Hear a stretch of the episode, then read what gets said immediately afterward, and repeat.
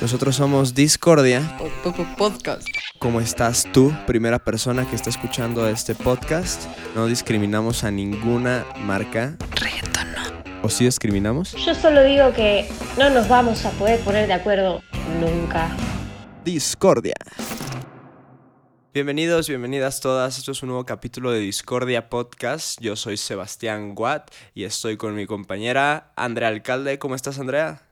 Uh, muy bien, muy bien. Muchas gracias, Watt. En otro episodio con contigo.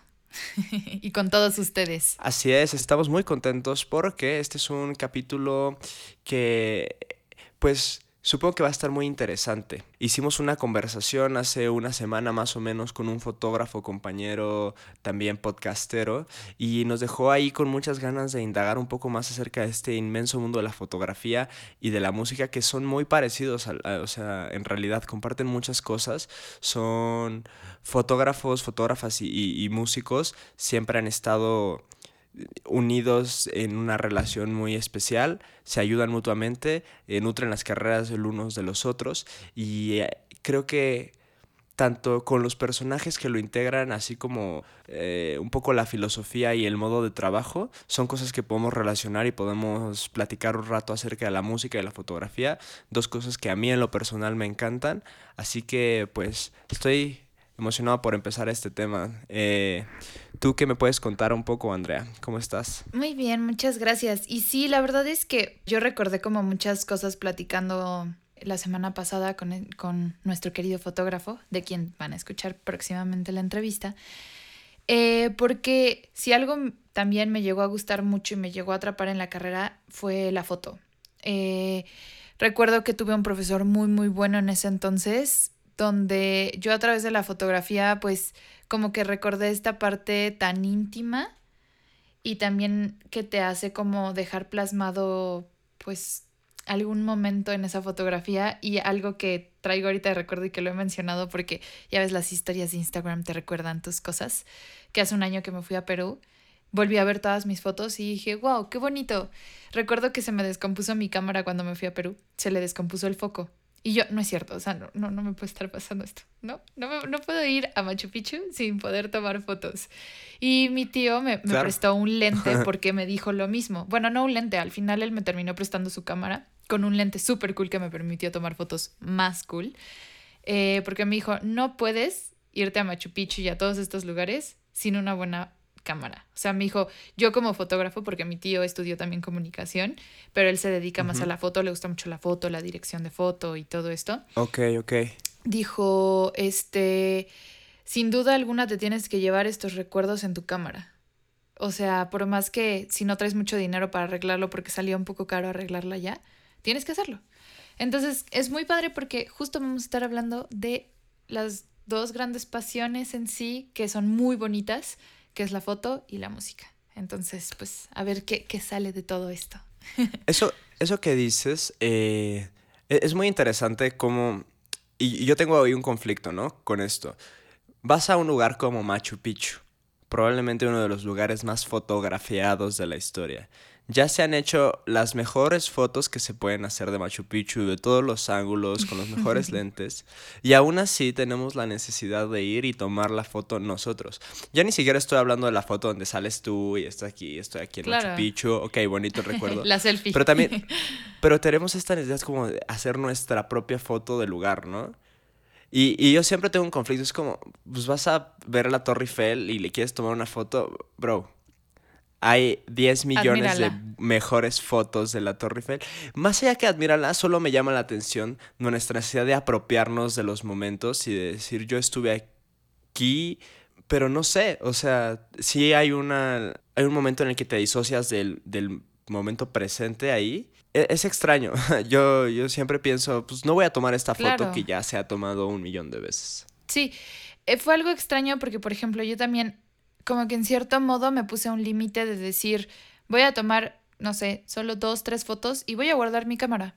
Porque para mí lo que más me interesa ahorita es quedarme con este momento y que mis propios ojos, así mis ojitos, sean los que estén admirando y estén viendo como todo esto que realmente puedo apreciar. Porque como dices, la foto ahí está. Pero no sé, o sea, fue como algo que me puse también como para yo saber apreciar el momento, porque muchas veces como que está la cámara y se te olvida apreciar con tus propios sentidos eso. Pero bueno, ya, para que entremos un poco a este tema de la música y la fotografía. ¿Qué nos puedes empezar a decir, querido Watt? Pues, no sé, hay unas personitas ahí que quisiera indagar en el tema, pero me quedé aquí picado filosofando acerca de la apropiación del momento presente, la interpretación. No, es que todo tiene que ver con la música un poco también, Sí. ¿no? Eh, Entonces, tú vas a ese lugar y, y le vas a, y lo vas a hacer propio, ¿sabes? El lugar es de alguna manera de todos, ¿no? Todos podemos ir a Machu Picchu, todos podemos escuchar la misma canción, a la misma banda.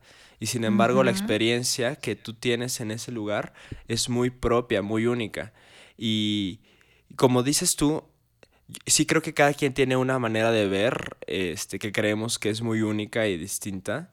Y ese es por, por qué tomamos nuestra foto de Machu Picchu desde nuestra perspectiva.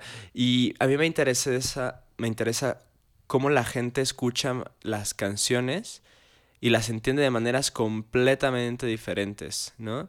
Eh, y pasa ahora que hago mis canciones y les escucha la gente, eh, entiende cosas que ni, ni siquiera me imaginé que iban a entender. Entonces, la música te otorga estos momentos como bien personales, donde tú creas como tu propio espacio, tal vez, con la, con la música y la fotografía. Son tu manera de ver o tu manera de escuchar, que es solo tuya. Bueno, ahí entra como igual otra parte de la filosofía muy cañona, como esta diferencia entre ver y mirar y eh, escuchar y oír, que una con otra pues es un poco como interiorizar más el momento, ¿no? Eh, pero algo interesante y que podemos empezar a hablar dentro del tema que de los fotógrafos y fotógrafas de quienes yo quería hablar. Eh, hay una fotógrafa que me encanta y seguramente pues la conocen muchos si les gusta la foto y sobre todo esto de la música. Disculpen si lo digo un poco mal, pero es Annie Leibovitz, que es esta fotógrafa estadounidense. Eh, Ella ahorita ya tiene 70 años. Pero justamente habla un poco como de estos momentos. Ella, o sea, por ejemplo, ella empezó como a tomar fotografías dentro del rock para la revista Rolling Stones y ella se iba de gira con los Rolling Stones y justamente en 1975 se fue con la gira con ellos y les tomaba fotos como en backstage, en el camerino, etcétera, etcétera, etcétera, etcétera. Pero una fotografía de ella que es como la más famosa es la foto La de John Lennon, ¿no? exactamente de John Lennon con Yoko Ono. Justo ella iba a tomarle una foto para que saliera en la portada para, de su último álbum de Double Fantasy, que si recuerdan, les platicamos en Cerati, pero este, que sale con Yoko Ono, un poco la idea de la tirada editorial era que no saliera Yoko Ono. Pero bueno, lo más curioso, bueno, no lo más curioso, lo que son las coincidencias de la vida, justamente cuando el día que ella le va a hacer la sesión fotográfica es el mismo día que asesinan a John Lennon. Entonces, uff, o sea, tú como fotógrafa vas como con esta idea de, bueno, voy a ir a tomarle fotos a este, a este, a esta gran persona, a esta eminencia, a este artista, a John Lennon por su último disco de Double Fantasy, lo que sea. Y quiero yo retratar como esta esencia, este momento de John Lennon, que pues es muy famosa porque sale el desnudo a- como abrazado con Yoko Ono. Y horas después lo asesinan. O sea, lo que son como los instantes, como por ejemplo en la fotografía hay algo que se le llama el instante decisivo, que es cuando tú tomas una foto y puede que algo de la nada, o sea, algo suceda, que salga un pájaro volando, un avión pasando, Exacto. no sé lo que sea, y tomas como la, o sea, la foto no sería esa foto tan perfecta, por así decirlo, si no hubiera sido como ese instante decisivo y que sucedió ese momento. Sí, si no me equivoco, es un poco lo que plantea Cartier-Bresson, ¿no? Con, eh, y sus fotografías los invitamos a que este, conozcan acerca de este fotógrafo, bueno, icónico, parteaguas, un, un- de alguna manera padre de la fotografía moderna, contemporánea. Y son muy especiales sus fotos porque así esta foto de calle no iba a encontrar ese instante decisivo, como dices. Y por ejemplo, recuerdo una donde está un hombre a punto de pisar un gran charco, pero justo antes de que su pie toque el agua, ¿no? Y te provoca esa tensión. Así es. Y eso es, es interesante eso de Annie Leibovitz porque ella no sabía el instante decisivo que estaba retratando. Exactamente, eso es lo que me gusta un montón porque es como, o sea, si como tal no es el instante decisivo de que estamos hablando, ¿no? De esto de el pie que toca antes el agua, el avión que pasa o el pájaro que vuela, es el horas antes van a matar a esta gran eminencia dentro de la música. Y yo tuve una sesión fotográfica con él. O sea, es Uf, te lo juro, es como, no manches.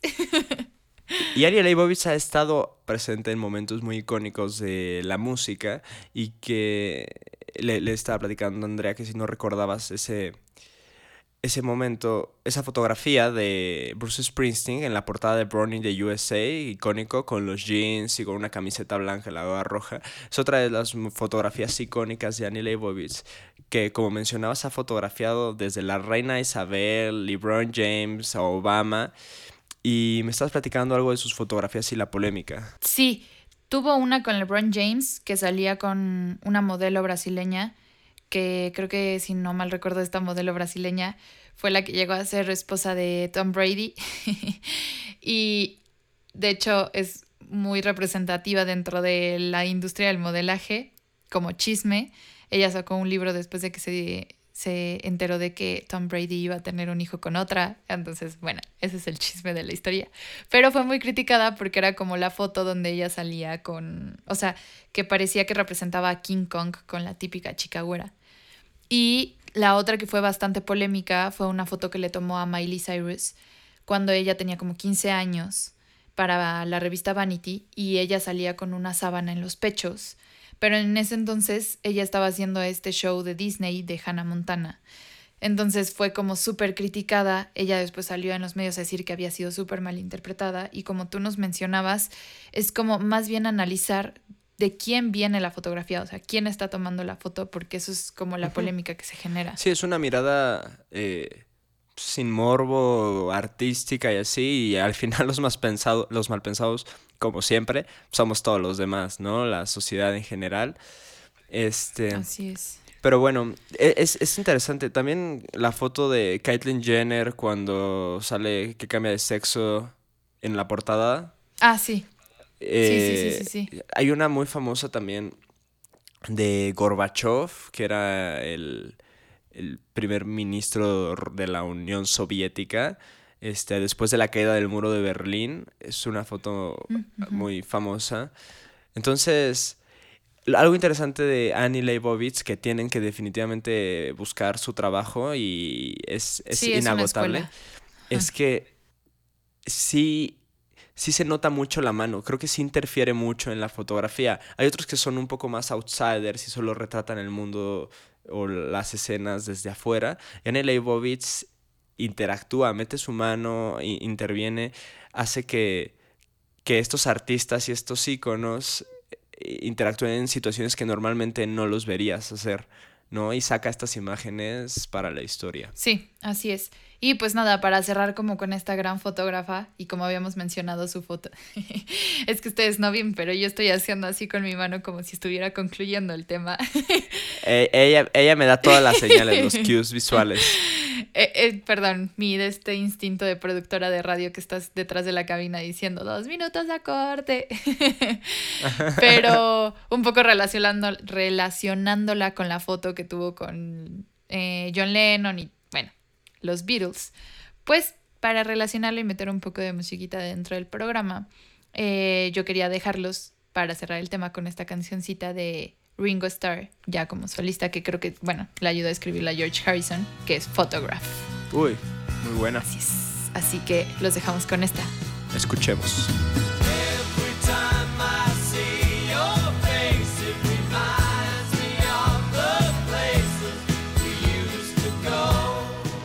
Que, bueno, me encanta esa canción de Ringo Starr, me trae muy buenos recuerdos de cuando, cuando lo vi en vivo con mi abuela, como fue muy feliz. Uy, perdón. Y, eh, bueno, lo que mencionabas del Double Fantasy, yo quería mencionar algo rapidísimo de ese disco.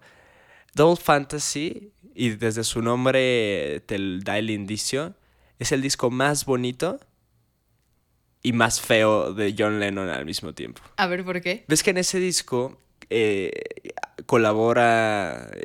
John y Yoko ya a esas alturas ya se habían fusionado en un producto artístico muy extraño.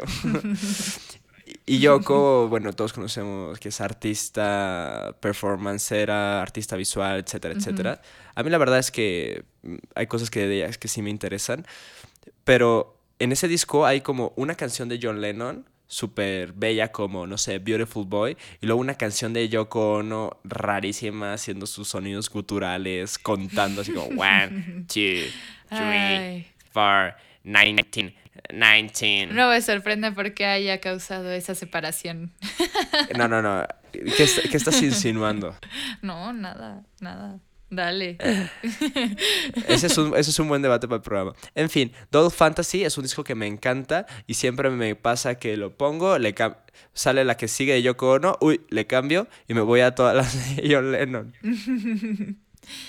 Oye, pues ¿te parece que platiquemos de alguien que los dos traíamos, al parecer? Porque hicimos spoiler al principio del programa, pero de Tony Franza. Claro que sí.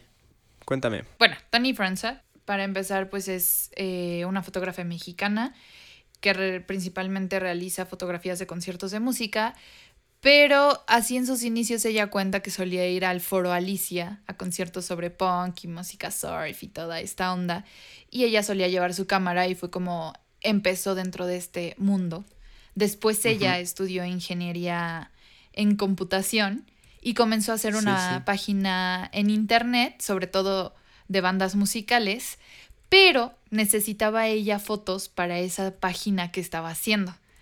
¿Qué fue lo que hizo? Entonces comenzó a tomar por su cuenta ella fotografías. O sea, esa fue como la gran decisión de Tony François, la que impulsó su carrera para que actualmente sea la fotógrafa, una de las fotógrafas de conciertos mexicanas más reconocidas que te ofrecía este paquete. O sea, te hago tu página de internet y te lleno tu galería de fotos.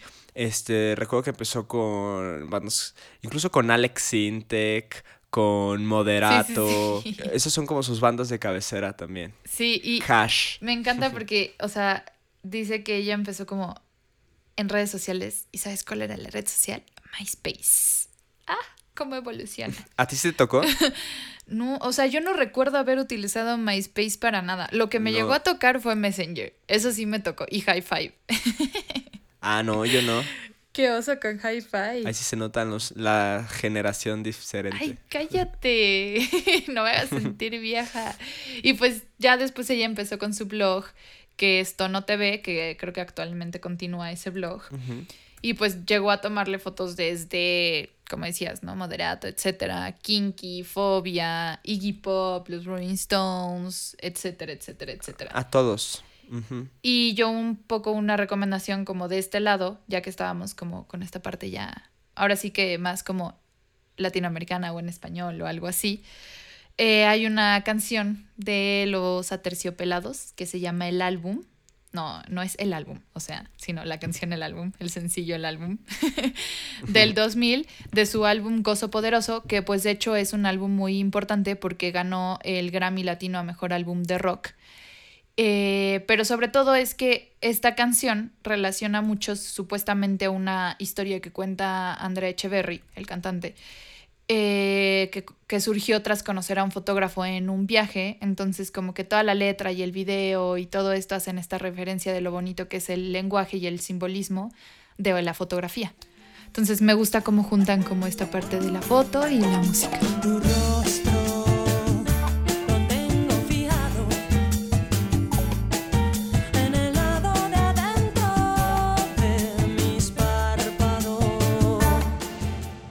Yo quería hablar de un fotógrafo muy interesante, que no tal cual, o sea, él no era músico, pero igual convivió con un momento muy decisivo.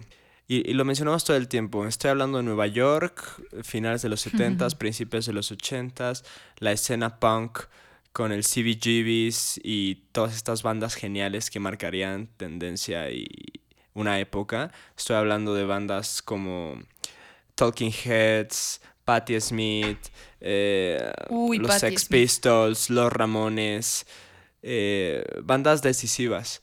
Y precisamente con Patti Smith, eh, ella poeta también, muy involucrada con la comunidad artística de Nueva York de la época. Estamos en una época donde conviven artistas como Andy Warhol, Jean-Michel Basquiat, Keith Haring, por ejemplo. ¿No? Y entonces hay una, gran comunidad artística muy propositiva y es que Patti Smith tiene una relación con uno de los fotógrafos de esta escena este, más reconocidos, importantes, polémicos y una historia muy interesante que es Robert Mapplethorpe. No, yo iba a hablar de él. Lo siento, robando. ya cuando empezaste a decir esta relación con Patti Smith fue como, no, lo va a decir, lo va a decir, lo dijo. Robándote los datos de ese tiempo. Ay, desde ese te para tres de Cerati. Lo siento, amiga, pero. Dale, dale, háblanos de Robert. bueno, pues Robert Mapplethorpe es un personaje muy importante para, para la fotografía y sobre todo en una rama que ha sido muy importante para la cultura en general y el arte, como la comunidad LGBT. Exacto. Obviamente es un movimiento que necesita ir entrando en todos los extractos, que si bien ya está aceptado en algunos lugares, siempre y hasta el día de hoy, ¿no? O sea, seguimos necesitando invadirnos, conocer más y normal. No me gusta la palabra normal, pero integrarlo en la sociedad. Y es gracias a artistas como Mapplethorpe que podemos lograr eso. Fue como muy importante por esta influencia eh, en la comunidad LGTB, como tú dices, pero sobre todo porque bueno, sus fotografías eran en blanco y negro, pero fueron sí muy caracterizadas como polémicas durante su carrera. Esta influencia, ya sabes, trans, gay, junto con un poco más la onda del punk dentro de la música. Y, y por ejemplo, él llegó a fotografiar a celebridades como, o sea, desde Andy Warhol, Patti Smith, que por eso te delataste y sabía que ibas a hablar de él. sí, a, toda la comunidad, a Keith Haring, creo que incluso a Madonna, a Peter Gabriel. A Peter Gabriel, eh, exactamente. Sí, es, es interesante su fotografía, cómo habita diferentes lugares. Puede ser una fotografía muy bueno, siempre en blanco y negro, muy sutil, muy tierna, muy personal, y en otras muy gráfica, muy explícita, que él menciona que no le gustaban eh, esos términos como muy explícito, gráfico o violento, solo le parecía diferentes, sugerentes y mostrarte algo que no estabas normal, este, acostumbrado. a ver. Bueno, le gustaba todo este rollo del bondage y el sadomasoquismo. Entonces fotografiaba también a, actores de porno con imágenes como bien explícitas. Pero son imágenes muy bellas, o sea, con cuerpos muy esculturales muchas veces, ¿no? Con mucha fuerza. Y esa es la parte bonita del, de este lado como de la fotografía en donde vas a mostrar esta parte, o sea, esa fuerza que se puede enseñar a través de una foto. ¿No? O sea, como con estos, eh, decías, actores de cine de pornográfico, etcétera, etcétera, porque intentó como esta forma de, de luchar a favor de la igualdad y el reconocimiento por, pues, por la comunidad LGBT. Siempre me confundo, es que perdón. LGTB. que es LGBTT y Q plus. Ajá. Y, y, todo lo que todo lo que surja. Eh, fotógrafo esencial, eh, la fotografía homoerótica, parte integral de una comunidad artística de los 80 deben checarlo. Para cerrar, el, el, tema murió muy joven a causa de VIH en el 89, como toda esa generación, y lo recordamos hoy en Discord. Así es. Y para recordarlo un poco, y a quien llegó a fotografiar, fue a Peter Gabriel, y Peter Gabriel tiene una canción que se llama This is the Picture.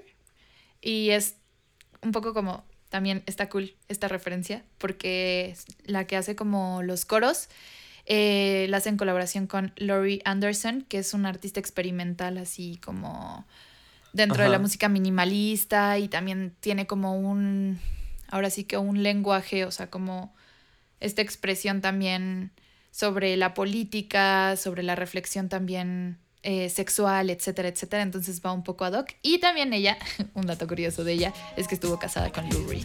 Y ya, los dejamos con esta canción.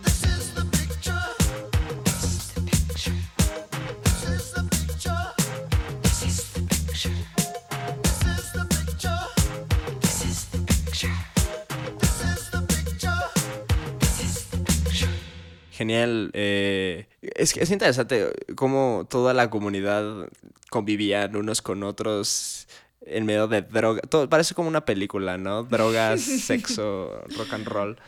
Eh, bueno, hablando de Patti Smith, recomendación rapidísima. Because the Night, tal vez la canción más famosa de Patti Smith. Uf, uf, uf, uf. ¿Qué onda? Parece que hasta nos pusimos de acuerdo, ¿eh? Yo iba a mencionar esa recomendación de Patti Smith. Y dato curioso, tal vez no sabías que esa canción no es de Patti Smith. Eso no sabía. ¿Y de quién crees que sea la canción? ¿Qué- ¿Qué antes suena? Muy interesante.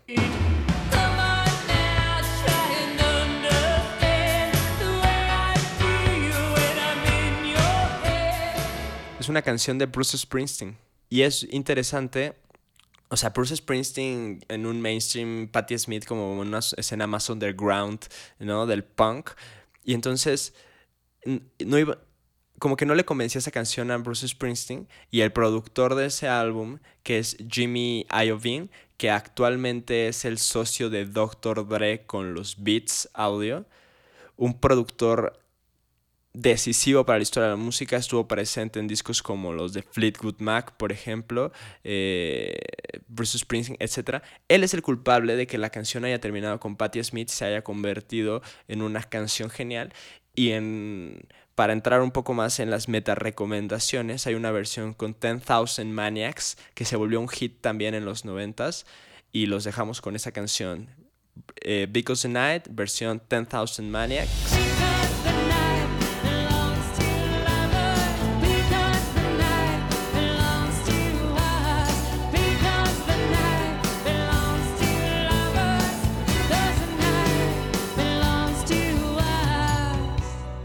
Es un poco a veces ya me estresa y quiero re- regresar a...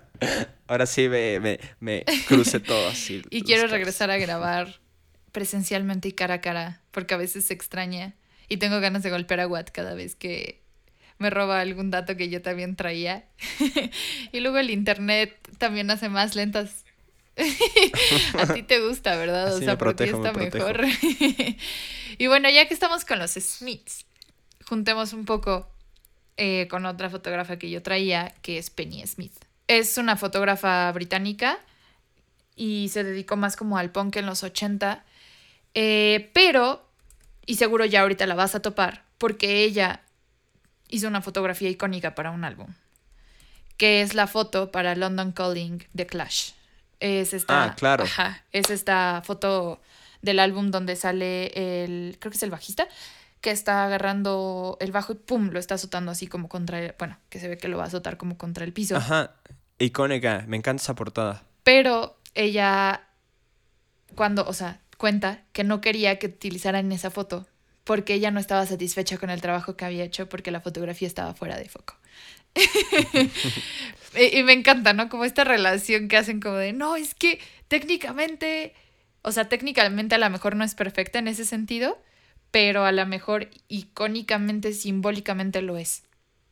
Porque representa también muchísimo como el, el álbum, eh, también esta expresión que de repente luego tienen los artistas en, en, en escena, ¿no? O sea, cuando están en un concierto, en un festival, que, o sea, igual, recuerdo que un día estaba viendo como un concierto de este Cerati y también como agarra las guitarras y las azota y ya sabes, es como, wow, esa adrenalina. Entonces esa foto se me hace como también muy buena y muy icónica. Ella es Penny Smith. Es un statement. The Clash siendo una de las bandas eh, más icónicas para el punk. eh, de hecho, bueno, ahora que recuerde el nombre del cantante, porque siempre se me olvida, eh, pero, pero el cantante estudió aquí en México, ¿sabes? Cuando era niño. No, no Su familia eso. viajaba y estudió en una primaria eh, acá por Metro Valderas como dos años. Oh. y luego se convirtió en icono del punk.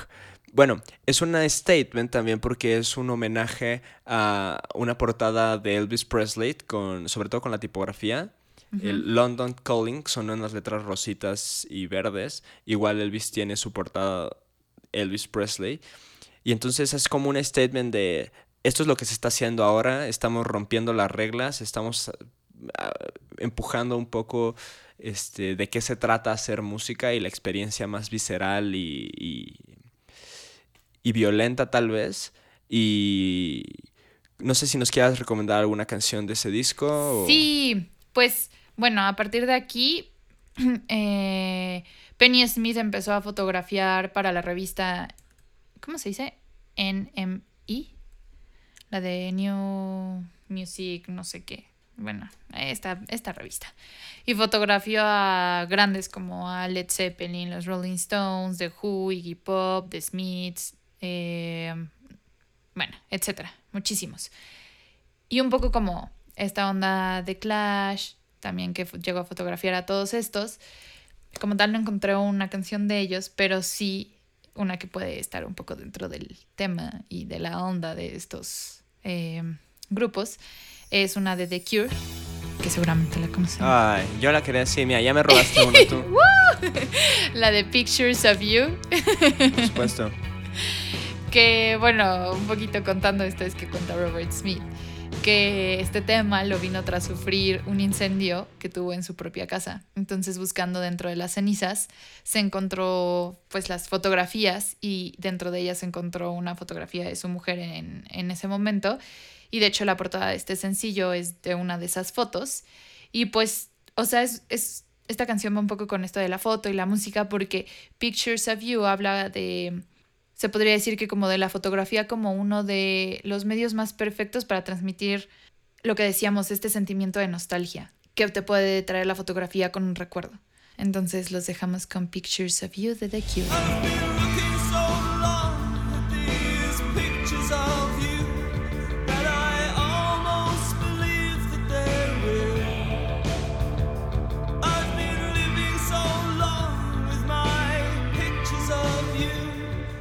Me encanta, me encanta The Cure, me encanta esa canción.